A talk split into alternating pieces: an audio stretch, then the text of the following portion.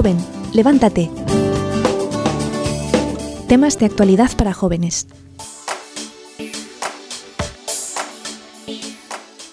El tema del día de hoy del programa es 14 peros para la santidad. Pero la que no tuvo peros Son fue la santos. Beata Mercedes de Jesús, que el Señor, pues a, a los dos años queda huérfana de papá, pero luego a los 13 años el Señor le dice, pues nada, ahora eres tú nada más, porque ya, eh, bueno, tú y yo, porque luego también quedó huérfana de mamá y el Señor le pidió, pues eso, que ella, claro que en aquel entonces, en el tiempo en que ella vivía, eh, se podían casar desde muy jovencitas, pero que a ella sí que le puso desde, desde pequeña, poco a poco, esa idea del matrimonio, pues sí que se la fue como quitando de, de su mente también. Eh, dado así que cuando ella ya cumplió 21 años, después de haber criado a sus hermanos menores, eh, el señor le eh, ya era ya ella ya tenía un, tenía un pretendiente súper bien y toda esta situación y el señor pues se iba le a casar, ¿no? sí ya Sí, sí. ya o se sea, iba a que casar él iba a recogerla ya en su casa para ir a casarse Ajá, exactamente pero ella tuvo un sueño y ella dijo que no. Exactamente, tuvo un sueño en el que el Señor, pues por, eh, eh, por medio de un rosal, fue como una imagen que el Señor utilizó para decirle, pues, yo, yo tú eres mi rosa y yo, y yo te quiero, o sea, como casta, sola para mí. Una- era una rosa, si mal no recuerdo, blanca, que apareció en su sueño. Y entonces, claro, ella cuando despertó, pues dijo, nada, ya está. Yo me iba a casar, pues sí, se fueron a afuera esos planes porque la voluntad de Dios ahora es que yo me consagre totalmente a Él y yo me voy a dedicar a trabajar para Él. Y así es como su herencia, que ya la podía tomar a los 21 años, pues la entregó a los pobres, eh, sus hermanos ya estaban grandes, hechos y derechos, y ella cogió y, se, y fue a trabajar en un, eh, con huérfanos, con niños huérfanos. Estuvo trabajando un tiempo ahí, pero el Señor estaba preparando ya su corazón para una entrega mucho más grande, que fue luego ser, ser misionera, porque ella, se, ella fue misionera. Entonces el Señor le pidió que fuera donde los jíbaros del norte de Ecuador. Y allá se entregó totalmente para llevarles a ellos a Jesús. Y de esa manera, pues poco a poco el Señor la iba, le, la iba formando para una misión también, pues que, que, que respondía a una gran responsabilidad también, que fue luego fundar la institución de las hermanas de, María, de Santa Mariana de Jesús. Porque sí que tanto Santa, eh, Santa Narcisa de Jesús como ella sí que tenían mucha espiritualidad y también estuvieron muy acompañadas de sacerdotes jesuitas que les ayudaron pues eso, a tener esa espiritualidad también y, y por medio de ella pues fundar esto y luego claro, la Beata, la Beata Mercedes Jesús decía pues esta obra la ha iniciado Dios, no es de manos de hombres, es de Dios y fue tan evidente ello que claro, están ahora mismo en los cinco continentes y tienen muchísimas hermanas por todo el mundo. Su fundación es sobre todo para la educación de las niñas. Y eso es muy, hace mucho bien. Han hecho, porque claro, la educación es muy importante. Ujú. Es que, claro, también como, pues en aquel tiempo, también la educación para las mujeres era como restringida, por decirlo así. Era más si tú eras una persona acaudalada, pues como lo era la Beata Mercedes, pues ahí podías tener acceso a la educación por medio de una institutriz o un profesor particular. Pero ella sí que ayudó a eso, a que, le- a que la educación pues fuera para todas las mujeres, que todas se pudieran educar y pues también en, en ello llevarlas a Dios. Y yo creo que eso pues ha dado muchísimos frutos, hay muchísimas hermanas y yo creo que también Y hay que seguir rezando para que sigan teniendo vocaciones y mantener sus casas y sus colegios abiertos, que también no hay que olvidar que hay que rezar por ellas, no es que ya todo está hecho, sino que haya más jóvenes que también respondan a esa llamada y a esa vocación. Uno de los peros que nosotros como jóvenes, y, y sí que yo me estoy ahorita mismo escuchando mucho, pero aquí entra en el programa, pues sí que nos podemos poner, pues para ello, para no llegar a la santidad, para decir, pues es que, ay, es que es difícil, es que me molesta, es decir, que para mañana sí, mañana le abriremos, respondía. Para lo mismo responder mañana. Y es que solemos tener esa tentación de siempre estar posponiendo lo que sabemos que tenemos que hacer. Y creo que muchas veces no entendemos que cuando el Señor nos está pidiendo es- eh, las cosas en un momento es porque nos está dando también la gracia en ese momento. Y cuando lo posponemos, cuando pues dimitimos de ello, pues sí que estamos perdiendo ese momento de gracia. No es que, le- no es que el Señor me está aventando a hacer algo y me, me quiere dejar ahí abandonado y ya está. No, sino que en ese momento que me está pidiendo eso, también me está dando la gracia para responderle. Y si yo me endurezco, pues y no, no, le, no, no le hago caso, pues me pierdo, de verdad. Pasa con la confesión, ¿no? Por ejemplo, bueno, sí, sientes que te tienes que confesar, pero ¿por qué no lo haces inmediato, no? Siempre dices, bueno, la- el próximo día, la próxima semana, cuando venga el padre tal, o sea, pues es que Dios te está dando la gracia para hacerlo ahora, ¿no? O Dios te pide que te dediques a algún tipo de servicio en la iglesia y tú, bueno, cuando termine la carrera, cuando encuentre trabajo, cuando. Tenga otra casa, no esté vivo tan lejos, yo qué sé, o sea, siempre estamos poniendo como aplazando, como si el momento no fuese ahora. Sí, yo creo que el, el demonio siempre nos hace confundir muchísimo en eso, así como es como la gran mentira del demonio que se cuela ahí, de que nosotros no estamos, no, no queremos hacerlo porque vemos esto y el otro y el otro, y ya al fin y al cabo pensamos demasiado y actuamos poco. Ya yo sí, aquí le recordaría lo que le pasó a San Agustín, que el Señor le dijo, eh, porque él siempre decía, mañana, mañana, mañana, porque claro, tenía que dejar un pecado que a él, una vida de vicio, de pecado, que a él le gustaba, que era pues una, una vida de impureza. Y entonces él siempre decía, mañana, mañana, y hasta que el Señor le dijo, mañana, mañana, ¿y por qué no hoy? ¿Por qué no hoy? Ahora cambiar, tienes que cambiar ahora, porque si no, igual pierdes la gracia y se acabó. Se pasó el tren y no, no vas a poder responder. Y yo creo que también el Señor nos dice muy clarito algo que sería, pues también con lo que podemos contraponer este pero a la santidad. Si escuchas hoy la voz del Señor, no endurezcas vuestro corazón. Exactamente, entonces, si ahora escuchaste la voz del Señor, pues ahora es el momento de responder. Que no hay mañana, porque de- por la calle de mañana se llega a la plaza del nunca, decía la hermana Claire. Pero es que, ¿qué hay de malo? Esa sería otra de las palabras que podemos utilizar. ¿Qué hay de malo en que yo me planteé este fin de semana irme a la playa, Michelle? O sea, Sin pero- permiso. Ay, por Dios. o con y- y- permiso, pero dejando la misa del domingo. Ajá. Muy bien, hermana, bra- muy bien, muy bien, bravo. Pero es que también yo creo que aquí tenemos que a- aclarar algo a los jóvenes. El objetivo de la vida cristiana no es que yo deje de hacer cosas malas, que yo me evite, evite hacer totalmente las cosas malas y ya, eso es el objetivo. Y ya cuando yo evito hacer las cosas malas, ya estoy haciendo entonces las cosas bien. No, sino que en mi vida cristiana yo tengo que buscar hacer la voluntad de Dios. Y cuando yo busco hacer la voluntad de Dios, entonces yo ya no me voy a poner a decir, ¿qué hay de malo en que yo haga esto? No, sino que yo digo, a ver, esto, esto lo, que- lo quiere Dios para mí. Y si Dios lo quiere, yo lo hago. Así que no, no tienes metas, ¿no? O sea, no, no aspiras a nada, simplemente a, a no ofender a Dios, pero Dios se queda como diciendo, ¿y, y tú qué estás haciendo por mí? Exactamente. ajá. Además, todos dicen no solo que hay de malo, sino si todo el mundo lo hace, ¿por qué no lo voy a hacer yo?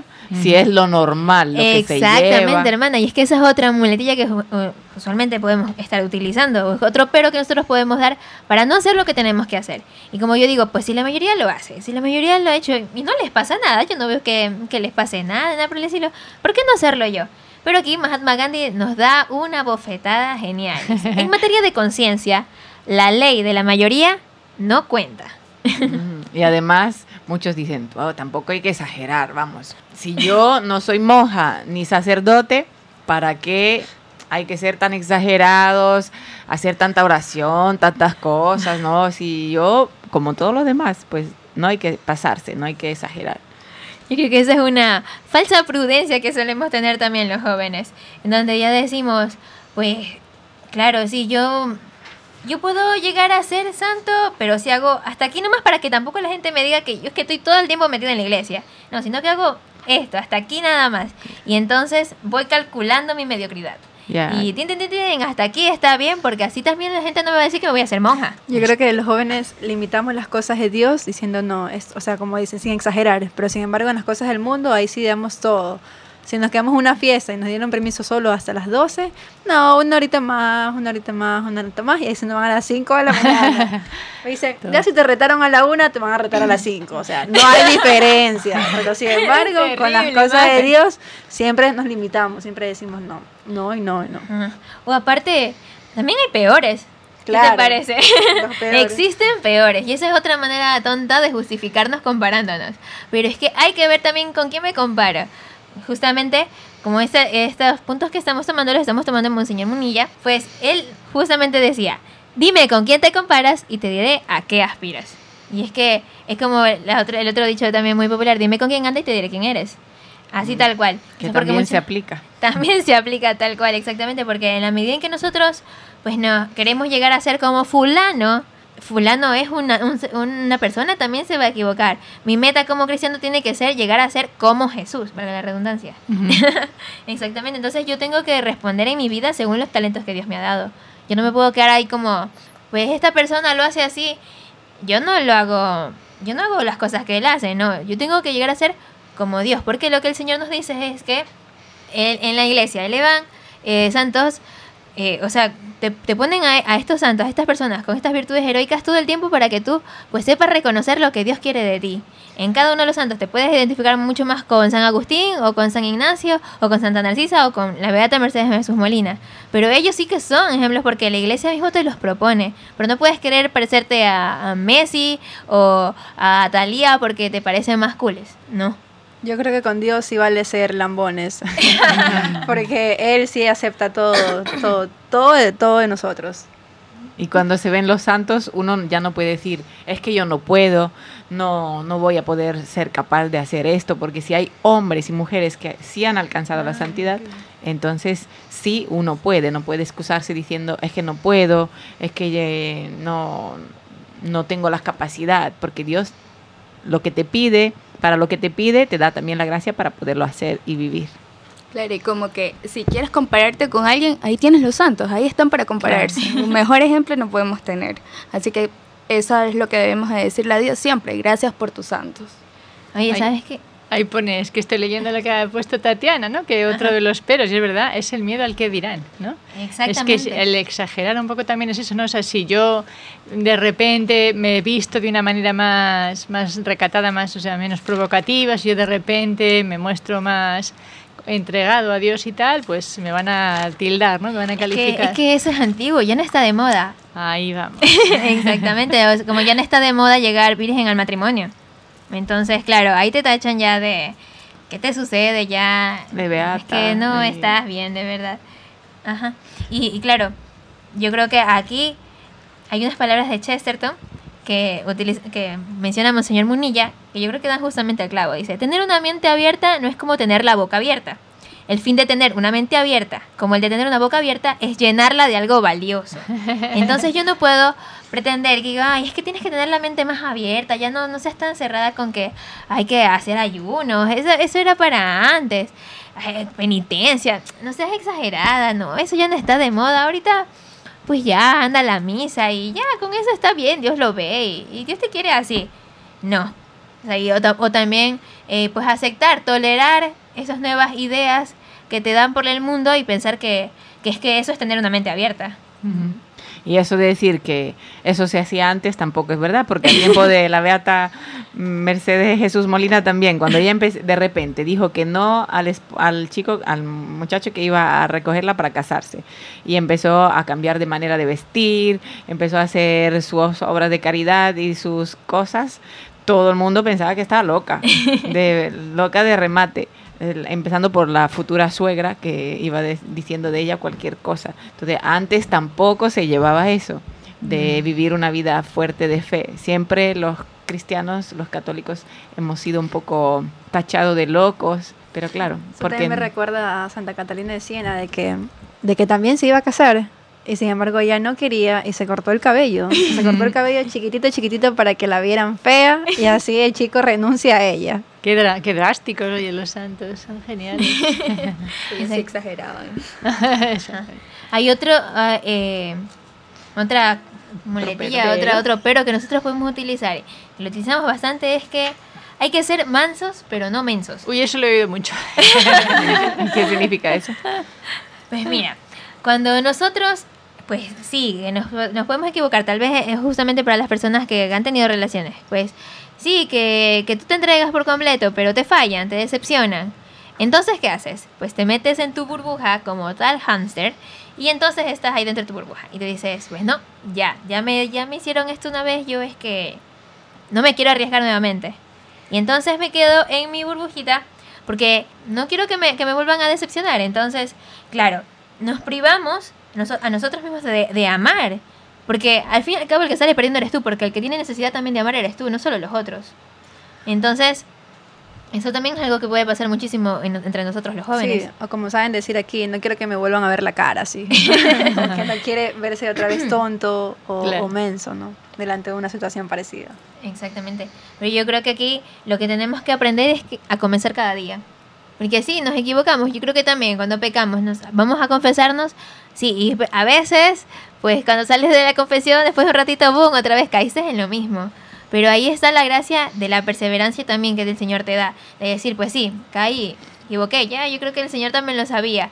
Pero me esfuerzo, me levanto y comienzo de nuevo. Comienzo de nuevo. Y ahí es donde el Señor también nos ayuda diciéndonos, así como se perdona 70 veces 7, 70 veces 7, pues también me levanto 70 veces 7, o sea, siempre. Esta fue una, una máxima que no cumplió Jesucristo para nada, ¿verdad? Sí, me pongo a pensar de que si Jesús hubiera aplicado esto en, en sí, diciendo- Estaría o sea, dice, ya me lo hiciste una, no me lo vuelves a hacer otra. Y estaríamos condenadísimos. Exactamente. Imagínate que el Señor me Mejor, dice, ya mejor. no me vuelves a ver la cara, no sé cómo las expresiones. o que Él dijera, bueno, hay que ser bueno, pero no tanto, ¿no? No Claro. pasarse. Si Él dijera eso con nosotros, estaríamos vendidos. Perdidísimo. Entonces tenemos en el puesto número 8 al pero. ¿Y quién se da cuenta de lo que hago? Aquí va para ti, Estelita, tú que te vas a casar pronto. Pues déjame decirte que hay un video genial, espero que lo puedan ver, que se llama Mujer Invisible. Y tiene que ver mucho con este pero, porque claro, a veces no te agradecen las cosas que te las estás haciendo, pero es que tú no estás trabajando por una santidad para que se te, te adulen a ti por lo buena que eres, o por lo graciosa, o por, o por lo inteligente. No, tú estás trabajando en una santidad, o sea, de cara a Dios nada más, que Él sea tu público. Y justamente en este video muestran ello, hermana. Porque sí, justamente en este video muestran que esta mamá pues se, se planta ante su, ante su esposo y sus hijos les pide que apaguen el televisor, no lo hacen. Luego está en una cena con su esposo y le dice, pues ya vamos a casa, por favor. Tampoco le paró No vayas a contar el final. No voy a contar el final. Muy bien. Pero bueno, es que tiene muchísimo que ver. Porque nosotros tenemos que estar pendientes de que nuestro público es Jesús, es Dios. Y nosotros no podemos estar pretendiendo de que todo el mundo pues, pues vea lo que estamos haciendo. Entonces, la- las palabras de santidad que también serían en este caso seri- serían Dios que ve en lo escondido, te lo pagará. Y no te preocupes de los demás. No te preocupes de lo que digan los demás. Pues también, otro de, la, de, de las, mulet- de las muletillas, pues de los peros que podemos poner es el déjate llevar. ¿Qué te parece ese, Ma- Ma- Maffer? O sea, tengo que hacer todo lo que hace la gente, ¿no? O sea, si van a la derecha, tengo que ir a la derecha. Si van a una discoteca, yo tengo que ir porque es mi grupito de amigos y tengo que ir.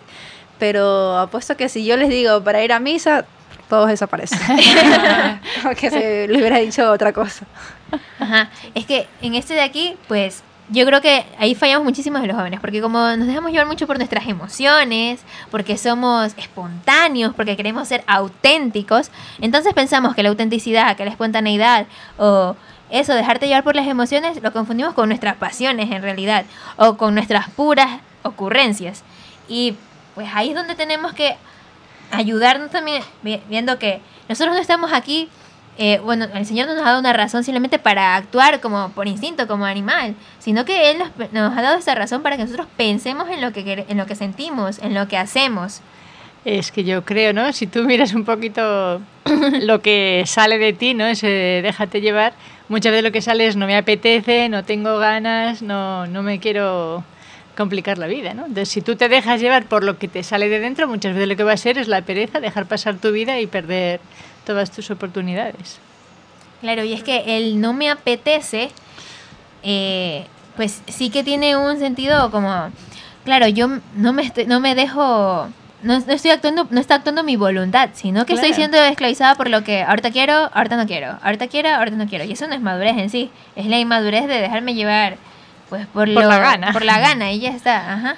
Y otro pero que todos hemos dicho en algún momento es estoy harto. Cuando perdamos la paciencia, estoy harto. Y es un signo muy, muy sensible de que estamos perdiendo la alegría que nos viene de Dios. Sí. Cuando ya estamos perdiendo la alegría, ya nos viene esta palabra. Y tenemos que perseverar, perseverar. Yo creo que cuando dices estoy harto es que también te estás mirando solo a ti mismo. No estás mirando a Jesús y por, por quién lo haces. Entonces cuando es, cuando uno se mira a sí mismo, claro, se desanima, ya no va- le parece que no vale para nada, que no va a poder y todos esos peros que ponemos y ya está. Es que ya hay otro pero hermana, que es el ojalá.